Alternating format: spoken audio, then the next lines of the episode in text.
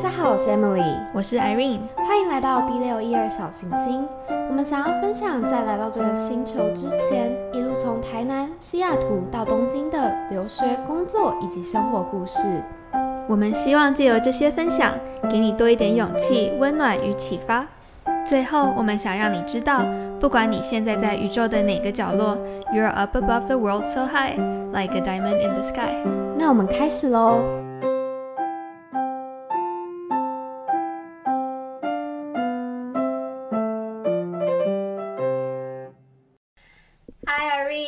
Hello Emily。首先，我们这集很兴奋，这也是我等了好久的 Yes，七年吧，七年，七年之痒七年之哎，真的七年之痒哎，对对首先想要恭喜 Irene 拍拍手哦，顺利的从 Amazon 毕业了，First 耶！耶！至于 Irene 的下一步，我们就留到之后的某几集再跟大家分享。对，但是我终于辞职了。对 After seven years，七年的那个一直在想到底要不要辞职，到底要不要辞职。但你好像不是那种我不喜欢所以才辞职的那种吧？你好像对于我有一点点但是也不是说不喜欢，就觉得哦，人生就是就是有点像是好像婚看透了人生，婚姻走到一个阶段，然后觉得呃好像没有那么适合，也不是说它不好哦，就是只是我们的就是方向不一样而已。那要不要跟大家分享一下，为什么刚开始可能会觉得，哎、这间公司是我想要进去的公司，然后为什么会又会走到这个就是这个节骨眼，就是觉得，哎、说不定我想要的跟你不一样。我觉得就是年轻，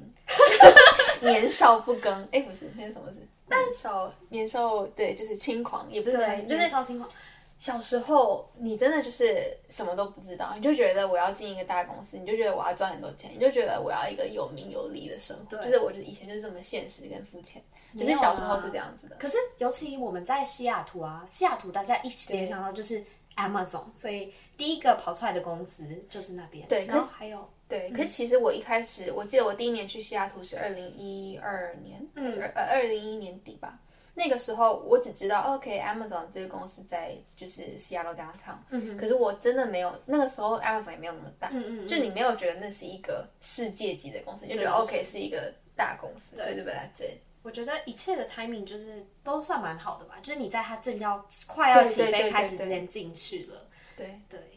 我进去的是二零一五年，对，所以到现在二零二二年七年。因为我比你晚一届进去嘛，所以我大概在大二、大三真的要开始找工作的那个时候，就是 Amazon 已经变成一个很就是世界级的公司了。然后尤其对于国际学生来说，大家就会觉得说，哎，进去的话就是有人可以帮你办 visa，你就可以顺利的留在美国，你的美国梦就可以进行。所以其实我身边很多读商的同学都会跟我说。我记得我有个朋友真的就是说，哎、你可不可以介绍 Irene 给我认识？我想问他，就是对我想要问他有关 Amazon 的事情。对，对。啊，但是那个时候也是因为就是身边也是很多就是念商学院的学长姐，嗯，那时候在 Amazon 实习或是工作，所以那时候我也是问了很多前辈，才有办就是才有办法就是得到很多资讯，然后就是 make money 得到，就是很 blessed 的，就是有有办法进去的。好，那既然听起来就是很精彩的一段七年，所以我想要先请你，真的，我有时候有些根本都没有听过的，所以我今天想要想要请 Irene 先简单的介绍一下他在这七年里面做了些什么事情，然后我等下就是会一个。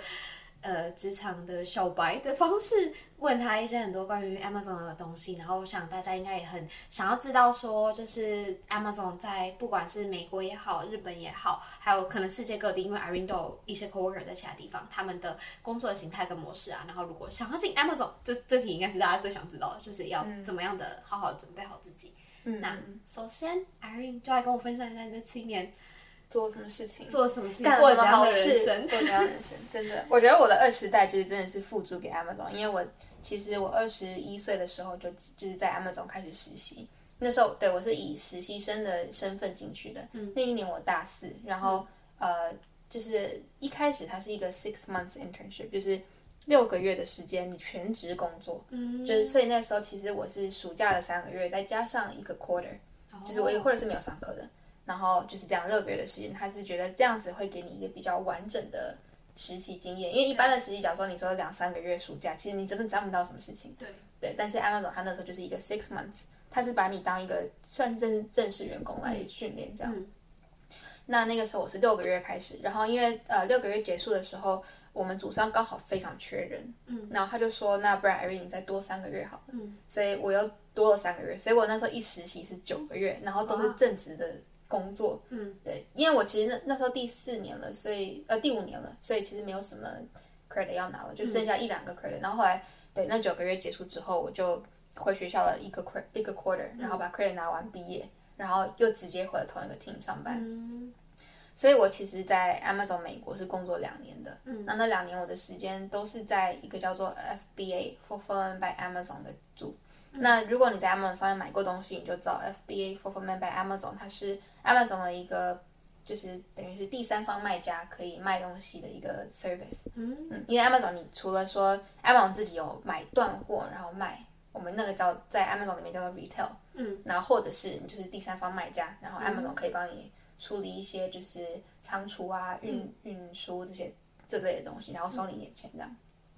那我这是第一第一个部门，就是在那个 F F B A，嗯，对，然后那时候两年。那因为第二年的时候，就是一毕业的，就是又进去那个组嘛。那之后我没有抽到美国的签证，那那时候公司很好的，他是说你就在。Amazon 反正世界有很多的 office，你就自己找一个，你就你就自己去这样子。当然，他因为是美商，我觉得他就不会像日商这样子这么手把手的帮你。嗯，他还是跟你说你自己去找。那那时候刚好我在美国那个 director，他就说，哎，我觉得日本还不错，日本在 Amazon 就是 international 里面算是比较大的 office，然后他选择也比较多。嗯，然后那时候想，哦，那日本就是离台湾也很近啊，然后又可以学多一个语言啊，然后。一直很想要去大城市，因为是东京嘛，然后就想说，好好，那就来日本。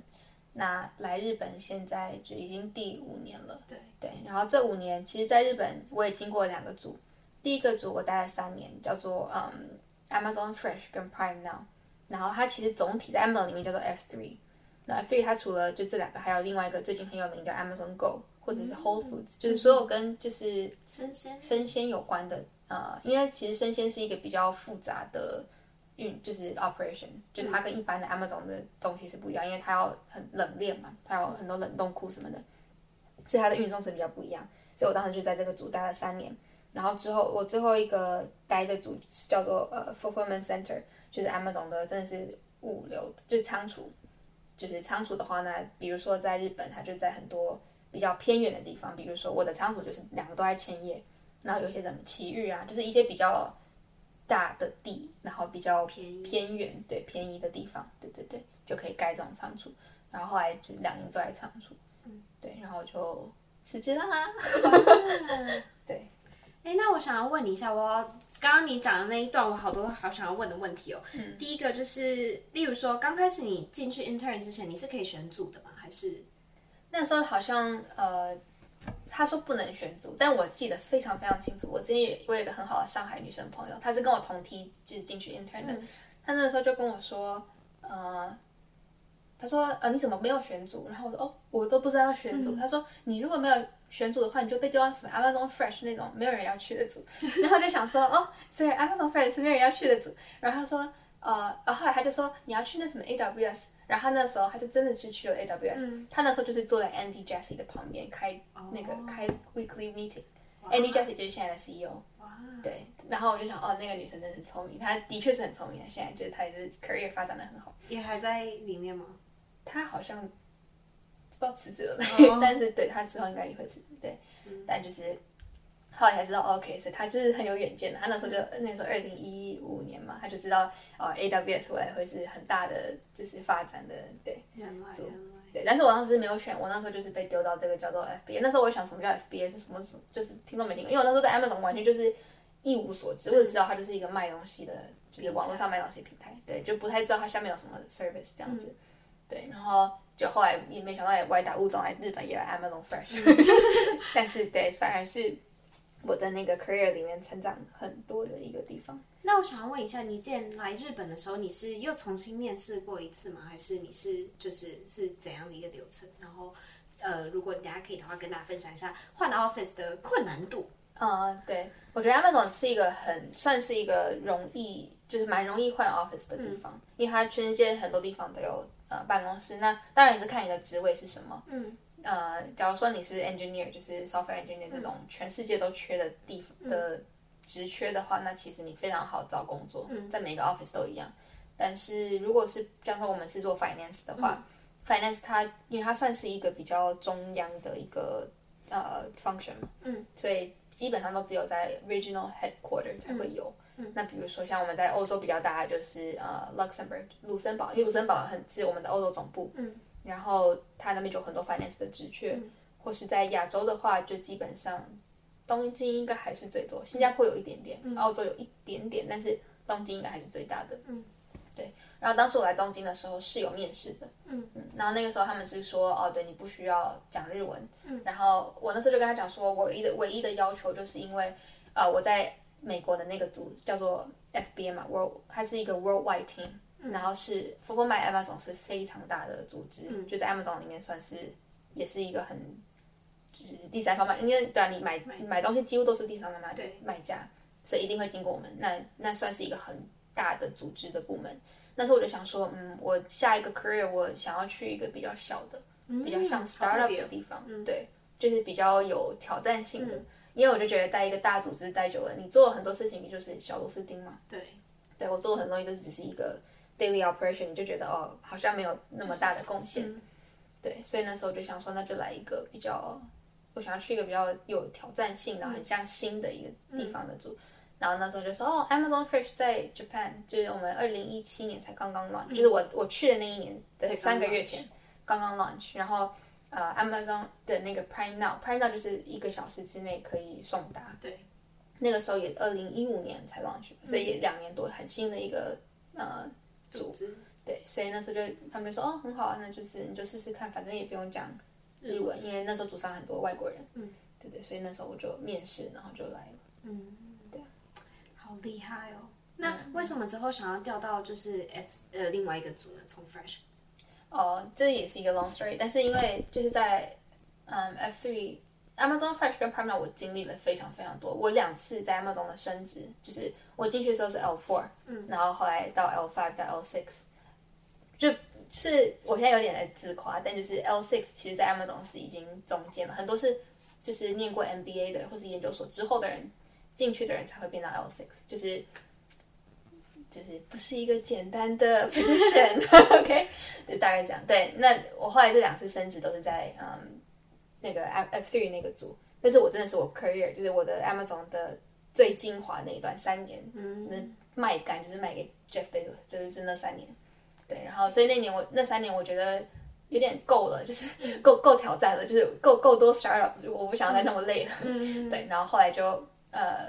当然这是一个原因啦，就是我想要换到一个比较。轻松一点的组对，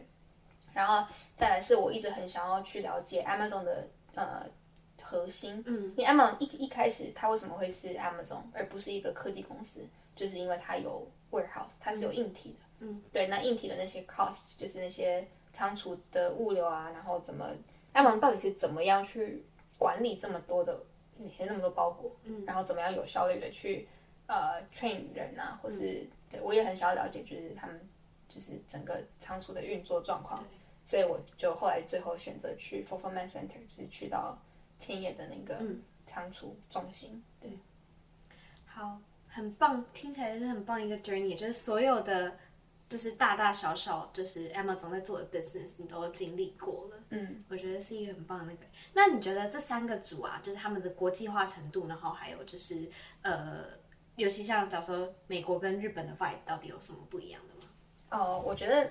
vibe 真的还蛮不一样的，但是这三个组本身的 DNA 也很不一样。嗯，我第一个组在美国的时候，他就几乎都是美国人，然后嗯，他因为他是一个非常大的组织，又是在总部，他就是在总部的声量还蛮大的。嗯嗯。然后嗯，那个时候就是美国的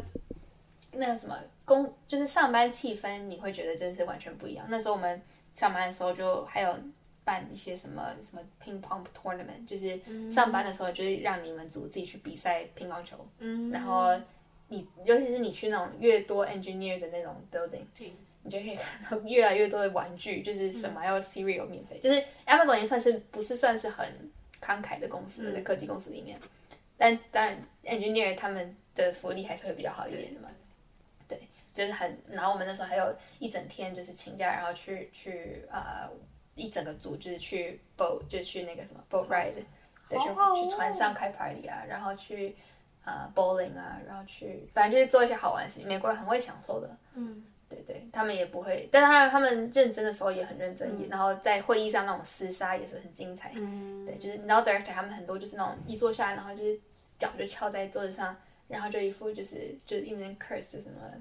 就是很多 f word 啊，然后就是一副就自己，你知道就是 typical 那种白人男性的那种 骄傲，骄傲，就是那种对偶尔很多了，对那种 fight 的地方很多。那我觉得，当然那个时候也是觉得很精彩，觉得哦，哇，就是真的是跟那个 Hollywood 电影里面看到那种大公司主管在吵架的样子还蛮像，但 Amazon 可能人凶一点，对。然后后来来到日本的这个组，一开始是有一点大概三四个外国人吧，嗯。嗯，然后所以那个时候大家都还，虽然说其他的人都是日本人，但他们还是会讲英文，对。但到后来就是因为那几个外国人就转到别的组，所以就后来就只剩下我一个外国人，那他们那个组后来就所有的开会就变成日文，嗯，那其实就是变得比较有点像日商文化比较对比较 local 一点。然后嗯，那个组就是你我因为我们那个组有很多叫做 vendor manager，嗯就是你要去跟很多厂商，有点类似 sales 的职位，但是他又要他就是有点像是内部的采购嘛，嗯。对，但是是你要去跟外面的人讲价那一种，嗯，然后就很多那种就是很多像 A G 的那种 typical 男生，然后长得很帅，我们那组真的很多帅哥，嗯。就是各种年龄层的，然后很有也不是说油腔滑调，那就是、嗯。你知道日本那种 A Q 男生，就是又长得又帅又会讲话，然后又很会讨女生欢心那种男生是还蛮多的。对，那那时候就看到 OK，就是 typical，就有点像是尝第一次尝到日本的社会里面的那种滋味哦，原来日本男生工作是这样子的，然后他们很多人加班很晚啊，然后很会玩啊、那种，就是很多。对，然后后来到第三个组，我觉得我我可能也没有跟他们相处很久，因为都是 corona。嗯，对，但是第三个组，我觉得比较可以明显感到又更 local 一点，因为他们是在产出在青叶前线嘛，对，在前线工作，他们很多就是比较是对 local 的日本人，嗯。然后他们也比较安定一点，他们不会，他们真的这辈子就会觉得我就跟定 Amazon 了，或者我就跟定这个。就是这个仓储，我也认那时候我有一个主管是在那个仓储已经十三年还是什么的，嗯，就都没有换哦，就在同一个仓储里面做十三年哦，就是日商公司，对对对对对，所以第三个组是真的是最最最日本的，嗯，好不一样哦，vibe。然后我们刚刚讲到，就是你说很日本这件事情啊，我想要这让我联想到，就是很多人跟我说，Amazon 的就是采用模式，就是招聘模式，其实很日上公司，就是他们有看他们的几个准则，就是、啊，对，就是主管讨论出来的，然后他们要看说，哎，你这个人的核心价值有没有符合 Amazon 的核心价值？哦对。还有要不要帮忙解释一下那个部分？对，就是我一开始进去的时候，它叫做 Fourteen Leadership Principles，就是有十四条，嗯，就是我们的 Amazon 的准则准法律吧，应该是这样讲。但现在好像有十六条，就是新新的还是十七条，我也忘了。哇，我现在看了一下，好多新的。对，但一开始就是第一条就是，例如说什么 customer obsession 啊，就是你要顾客至上啊，这个就是、我觉得是贯穿整个 Amazon 精神的一个。对，就是不管怎么样，你做牛做马都是为了客，就是为了顾客，反正顾客就是最大的。嗯，对，然后有很多，就那是他们这这十四条，我那时候十四条，现在你真的不知道更多了吧？对，就十七条还是什么的。对，这他们就是面试的时候，他们就会呃考这所有里面的问题。嗯，就比如说，他就说，呃，你如果遇到这个问题，你会怎么解决？嗯，那他会从你的回答里面去看出你你的回答有没有扣回这几条。嗯 leadership principles，就是他会看得出你这个人的做事态度，或是你的性格适不适合，就是在 Amazon 上班。嗯那你自己最就是怎么讲？最喜欢哪一条？然后最遵从哪一条？最遵从哪一条，我其实蛮喜欢 bias for action 这一点，我觉得也是，可能外商公司也会比较偏向这个，就是它 bias for action 就是说你动作很快，嗯，你做决定很快，嗯，那那就是我们的之前的 CEO Jeff Bezos 他就很喜欢讲一个叫 fail fast，嗯，假如说你在做一件事情你失败了，你赶快就是拍拍屁股站起来，重新开始，嗯，就他宁愿你这样，他也不要花你花很多的时间去研发去干嘛，然后去干嘛对，就这个就跟日本的对我真要精神非常的不一样，所以那个时候其实 Amazon Japan 就是像我们每次跟就是美国开会有很多的冲突，也是这样子开始的。嗯，但是没有办法，就是 Amazon 的 DNA 是这样子，就还希望你做事情要很快，做决定要很快。我宁愿你你就是做了决定失败，重新开始。嗯嗯对，好不一样。那你来这边，你遵遵从那个准则，然后来这边跟这边的同事应该会有一些 gap 吧？对，但是我觉得还好。嗯，还是因为大家都有透过这些筛选了，所以就是大家都信奉大概差不多的准则，所以核心价值都差不多很像。对，我觉得其实，嗯，就是至少在 Amazon 这边，我待的就是之前第一个组了，他真的是、可能也是因为 Amazon 这个贯穿，这个精神也蛮贯穿的公司，所以，嗯，hire 进来的人也都蛮接受，接受度蛮高的，就对于这种就是 fail fast 这种精神。唯一有问题的时候，就是我们跟外面的人一起合作的时候，比如说我们要跟别的厂商签什么合约，或是对啊跟别的公司合作的时候，每次美国就会一直说你怎么还没签，你怎么还没签，你都怎么谈两年了都什么都没有。但是日本人就不喜欢这样子嘛，日本人就喜欢我们先花一百二十 percent 的力量，然后跟时间去确定每一个细节都是完整的，我才敢跟你签合约，因为他们希望这个 partnership 是可能几十年，对，几百年都有，他们不希望就是你这几年，因为外商公司就会喜欢这样，就是几年你不喜欢我就我就卖你，就是把你卖掉，或者是我就不跟你合作了。对日本比较讲比较亚洲文化吧，讲人情这件事情对嘛。对对对，尤其是信任吧，嗯，这倒是。那因为你刚刚提到，就是面试的时候，他们可能也会问这些、啊。那在面试的时候，如果很想进他们总要怎么赢得面试官的青睐？有没有说，哎、我一定要选哪一个 principle，然后特别讲会比较好，还是就是有什么小 p e p 我自己觉得其实就是面试，当然这这十这十几个你随便挑几个讲，就是或者是你就是这十十几个 principle，你把你的一些过去的经验去结合到这十四，我觉得一定都可以。嗯，只是我觉得真正面试官喜欢的 Amazonian 或者 Amazonian 成功的样子，我觉得有两个很重要，一个是你要非常聪明，然后一个是你要非常就是 aggressive。怎么定义聪明？他们就是反应很快，然后你不会，你你是一个 self starter，就是、其实它这里面好像有 ownership 吧，算是，就是你是一个你你不会去依赖外面的人告诉你答案，你很习惯自己去找答案。因为 Amazon 我觉得它是一个嗯新创公司。新创公，对，他就一直很想要保持那，当然有好有不好，这个只大家可以讲，但就是它的很多内部组织其实是很杂乱的，嗯，就你会进去你会发现，Oh my God，就很多事情都是 duct tape 贴起来的感觉，就是。呃，并没有人没有一个准则，也没有一个就是 universal rule 跟你说这个东西怎么做，你就是要自己想办法做出来。对，所以他就希望你是一个可以有解决问解决问题能力的人，而不是说哦，你可以一直去就是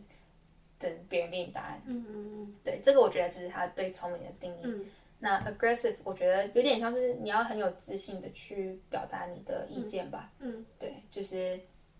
我觉得这也可能也是跟美国文化有对。很相似，就是说，就像我刚刚说，在很多以前在美国的时候，就看到很多 VP 啊 director 就直接在会议里面就吵起来，是那种面红耳赤。当然不会做到什么人身攻击啦，但就是会一直觉得他们真的就是很会捍，就是很会捍卫自己的权益，或者是自己的想自己组的想法。对，那我觉得这也是 Amazon 的一个 DNA 之一吧，就好好跟不好当然是有，就是再再说，但就是他在 Amazon 很很会往上爬的人，就都很会吵架。那我想要问一下，我很好奇，因为像日本人的话，日本人的习惯是比较像是在会议里面会遵从，假如说上司讲的方针，所以大家基本上是安静的，就不会这样吵架。实际上是真的吗？还是还是也是跟美国一样，就是大家是真的，就即使在 Amazon 日本的 Amazonian 都是很勇于发表的。啊、我觉得要看语言，这个还蛮有趣的。就是我觉得这也是比较现实的一个点，就是说，假如说你在呃大部分都是日本人的会议里面，但是假如说有一两个主管是讲英文，那他们整个会议就必须要讲英文，或者你跟西雅图就是报告的时候只能讲英文。那那个时候你就会发现，所有的 director 全部安静，就是很很日本，就不敢讲话。但是如果是全部是日文的环境，他们非常的就是比较 comfortable 一点的，对他们就会很直接，然后很就是很很美式的那种说话方式。嗯，对，了解。所以还是跟一般日本人比较不一样，就对还是其实是永语发展，所以比较像是语言的隔阂的关系。对对对对，了解了解。然后想要再问一下，你刚刚也有讲到，就是他们就是里面内部的文化有时候是很，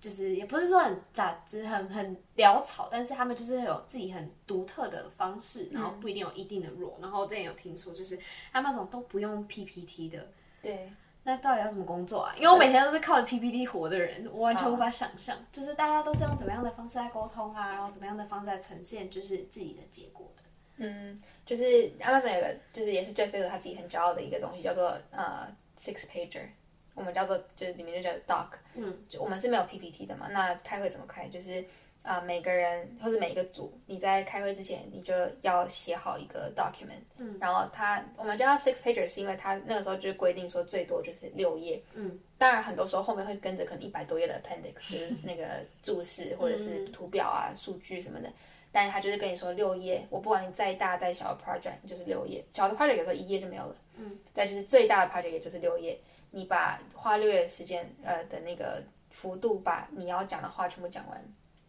然后我们会议开始就可能开始的三十分钟，我们会先读那个 document，嗯，然后之后三十分钟之后我们再开始讨论。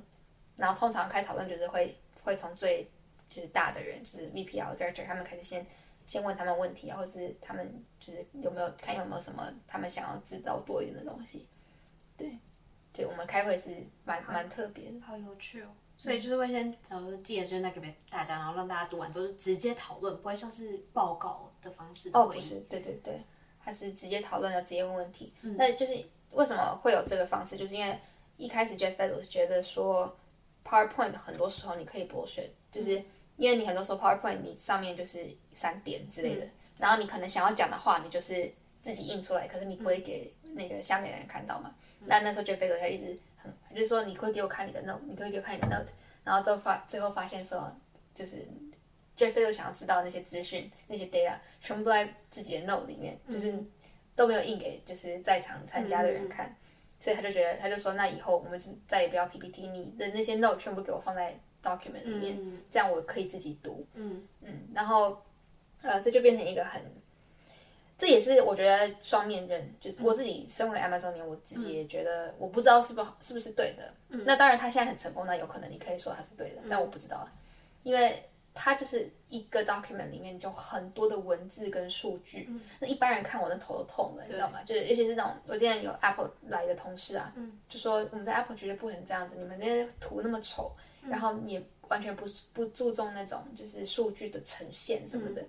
你 Amazon 的 Doc 就是密密麻麻，就是要尽可能的在最小的篇幅里面塞最多的数字。嗯嗯嗯，我自己觉得有时候读起来其实蛮辛苦的。就是看起来听起来很像 IR report，就是都是数字，然后就是对对说对对对要怎么公司怎样成长，可是都用文字的表现方式。对，然后所以其实是非常非常难读。对，我自己都觉得很难读。但是所以很多，假如说外面来的 director 或者 VP，他们一来就很头痛，就是因为每一天你要一个小时，然后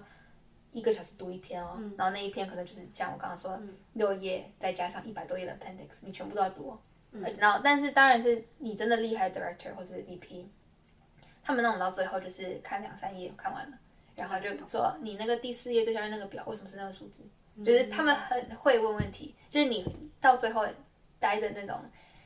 就是那种长老级或真的是很厉害很厉害的 VP、SVP，他们很会问问题。嗯，对，那个只是厉害的等级了。对，但是一般人像我这种一般人，我真的看了头很痛。对了解，对吧、听了我就头痛了，就觉得对，因为像我们的我们在工作的准则就是哦，你要把它呈现的让别人一看就可以懂的懂东西，对，这种东西没人看，我觉得嗯没关系，内部用的。对那我想要问一下，还有什么一些是你觉得 Amazon 很特别的考文化？例如说，我很常听到就是什么 Day One Culture，就是每一天都是新的一天，是真的这样吗？嗯，我觉得有点是 connect 到我刚刚有讲，就是每一天，就是他觉得你 fail fast 嘛，嗯，所以每一天都是新的一天，因为你每天都一定会有很多的失败，那他就是希望你是一个可以就是从失败中就是学习，然后马上又变出一个新的东西的、嗯。的员工，嗯，对，就比如说我其实到后来有点不适应，是因为就是我在最后一个组，最后一个组是非常的日式？日式，然后也比较完整、比较大的一个组织。那那个时候到最后，有时候我想要改一个什么文件，或者是改一个表，然后我就被骂，为什么？因为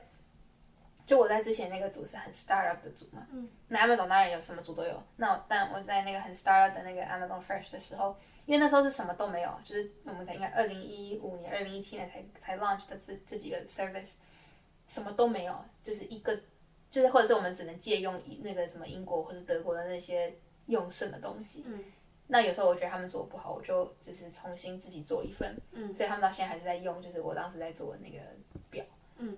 对我就觉得哦，就是 I can I can actually make an impact，就是我做的东西是真的是有用的，因为我是从零到一，对，但是就是有些在比较大的组织里面，就是他们就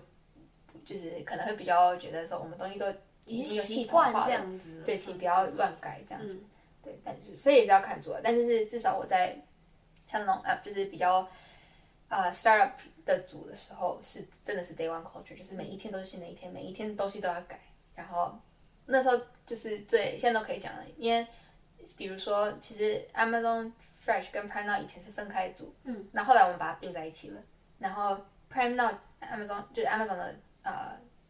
美国的 Prime Now 还是有的，嗯。但是日本的 Prime Now 后来，其实在我们二零一八年的时候就收掉了。嗯那那时候我们为了就是要不要收这件事情，开了很多的会，然后讨论了很多。而且那时候我们还想，我们到底要收 Amazon Fresh 还是要收 Prime Now？所以我们那时候有很多的讨论，跟美国那边也是，就是还有欧洲就讲了很多很多。那时候真的是每一天都很疯狂，因为可能欧洲那边讲说好，那不然我们收掉 Amazon Fresh 好了。然后我就说，可是隔天美国那边说不行，我们收 Prime Now 好了。然后就是你每他们每一个人讲，你就要改一次你的数字。那改数字不是说就是 Excel 改一改就好，就是什么可能有十几个 document，全部都要重新开始做计算，重新开始就是 model，就是那个时候是，对，蛮蛮痛苦。但就是 Amazon 每天都是这样，每一个组都是这样，真的就是什么都在改，什么都在变，什么都在新的东西突然来了，就全部都就可以丢掉了，从零开始。嗯嗯，他们是很喜欢这样子的厮杀的那种 culture。这样听起来感觉工时也很长诶，真的有 on off 吗？还是？嗯，当然也是要看组，就是像我刚刚说那样，那个比较 startup 那个组，那个时候我真的就是没有没有什么休息时间，那时候真的是我人生最努力的时候。嗯，那时候我记得晚上啊，我就会我我真的很多时候是在公司里面待到最晚，就是我的那一层里面呢，就是都是 finance 的话，我会待到最晚。然后我那时候都记得，因为我们公司在慕黑嘛。然后在那个雅旭园，一个很有名 hotel 雅旭园的旁边。然后我只有就我那时候就知知道说，像十二点过了凌晨十二点之后，我们的正门是不会开的。嗯。所以你一定要警卫会在哪里？但是警卫会告诉你，你要从一个侧门出去。嗯。对。然后那时候就觉得天啊，好孤独。就那时候好几天，就是有时候连续几天，就是我就从侧门出去，因为就超过凌晨。嗯。然后就搭建车回家这样子。嗯。可以报销吗？嗯，好像有都没有报销，嗯，但因为那我觉得可能是我自己没有报啦，但就是对。然后早上有时候，因为那时候那个组，就亚马逊有一些很多组是有些亚马逊很多组也是比较 international，就是国际化的组。那像我那个组就算是比较国际化的，开会要开很多会，然后那个时候早上要跟呃美国开会，因为美就是时差嘛，对。然后你到晚上就要跟很晚，可能七八点都要跟欧洲开会。对，然后有时候你们要美国跟欧洲跟日本都要全部开会的时候，你要在。那我很多我那时候也跟 director，我们两个都是他是并并肩作战。嗯。他原来他是 director，但是他就是到凌晨就是十一晚上十一点十二点都还在开会。嗯。那没有办法，有时候我会陪他。对，那就是那个时候是真的是最，但是当然是一种热血，我自己很喜欢的那种，我为了一件事情很努力的那种感觉。所以我当然我那时候是。自己对自己的布拉格就是，是对。身为工作狂，当然是你是有一定是有成就感，你才会去做那件事情嘛。对，但当时就是我也知道，说我那样的日子不能过太久，就是年轻，你的肝就只能烧那几年。真的。对啊。但是很热血那几年。那你觉得你七年的肝有烧的值得吗？呃，money wise。对啊，他最近那个股票跌，但就是我觉得 Amazon。把我的人生到了一带到了一个完全新的高度。怎么说？因为我小时候我并没有觉得，或是我至少我在大一大二的时候，我从来没有觉得我可以在一个国际大公司里面上班。就是我那时候会觉得，对我想要成功，但是我没有一个很具体的意向，说什么叫就是，就那时候只有对我想要当一个很成功的人，就大概是这样子。嗯，但是我真的没有想过说有一天我可以领这么多的薪水，真的就是我没有想过我的能力可以可以这样，然后我也没有想过我的旁边的同事可以全部都是 Ivy League，然后也没有全部啊，就是很多是 Ivy League 的人毕业的，然后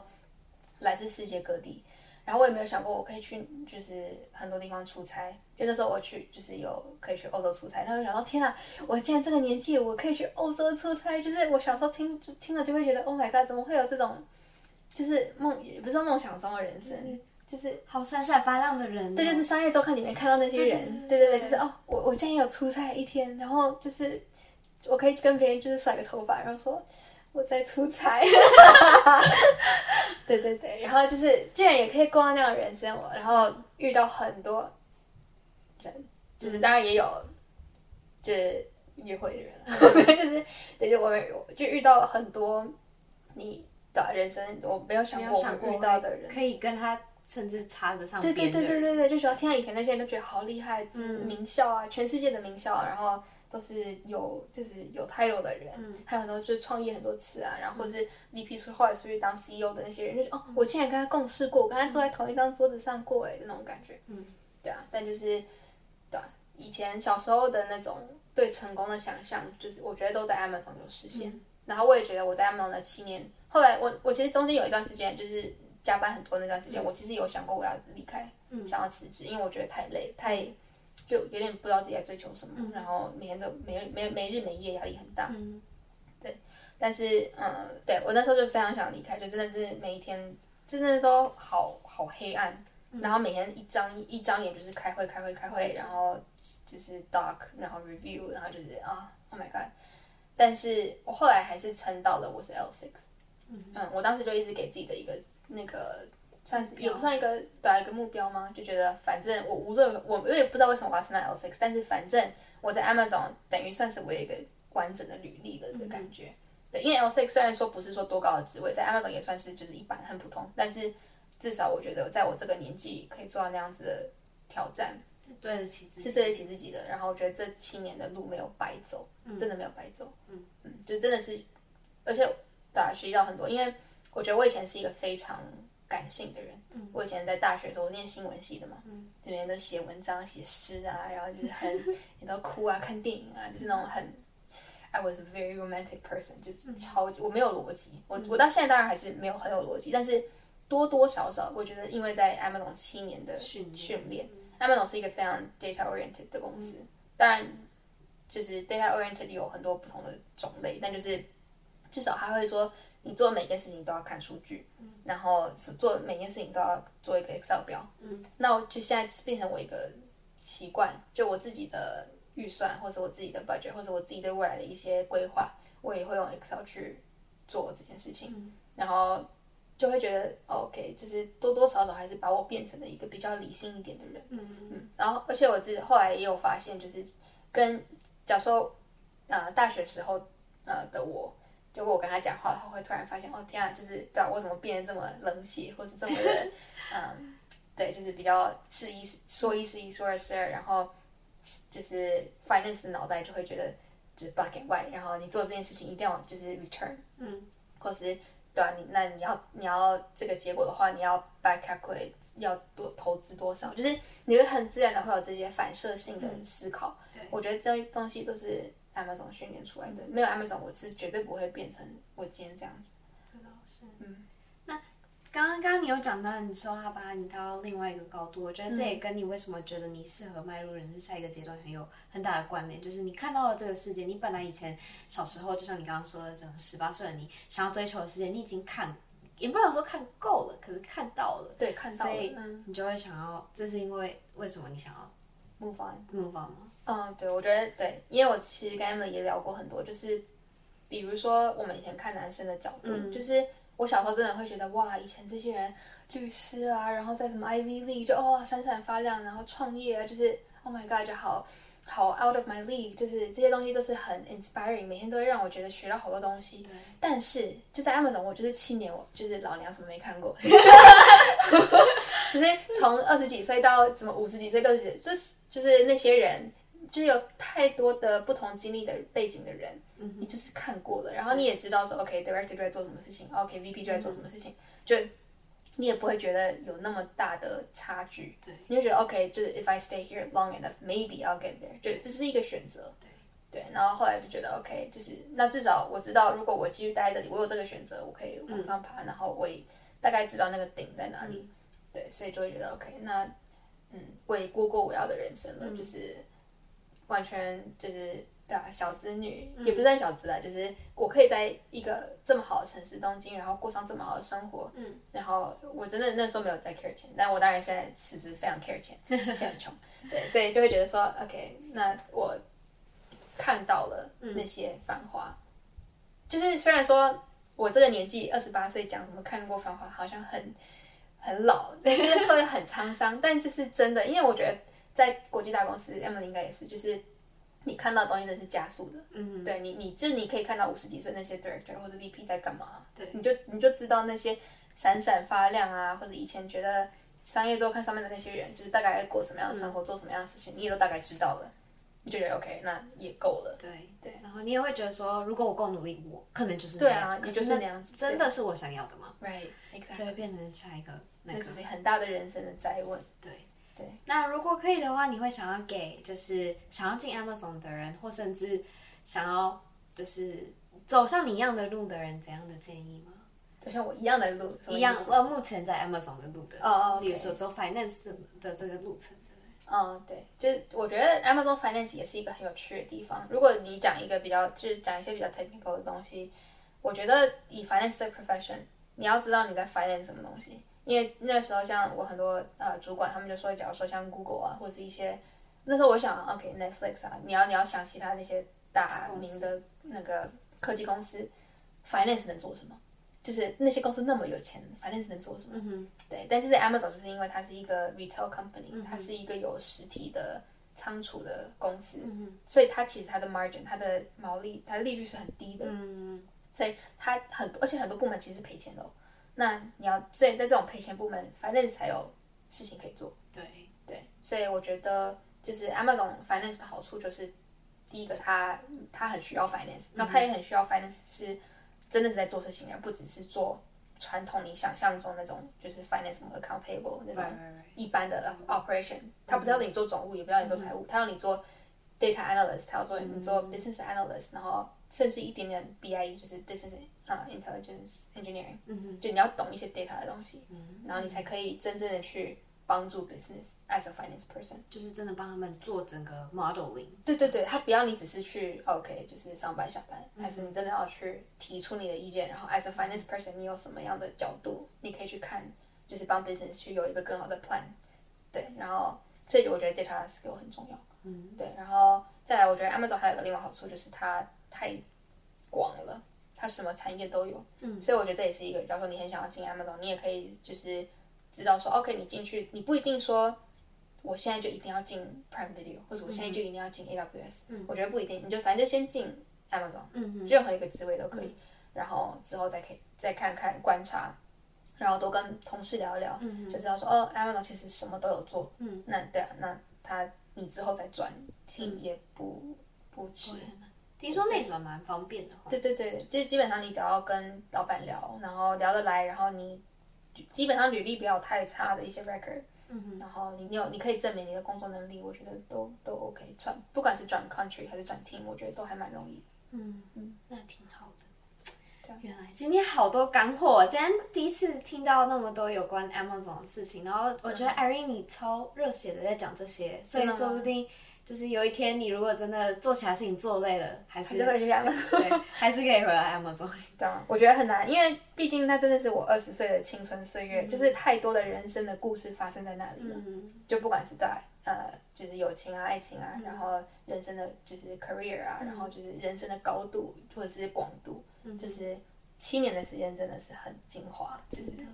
也是包在日本的原因人生最精华的七年。是，就是年轻二十岁的七年，对。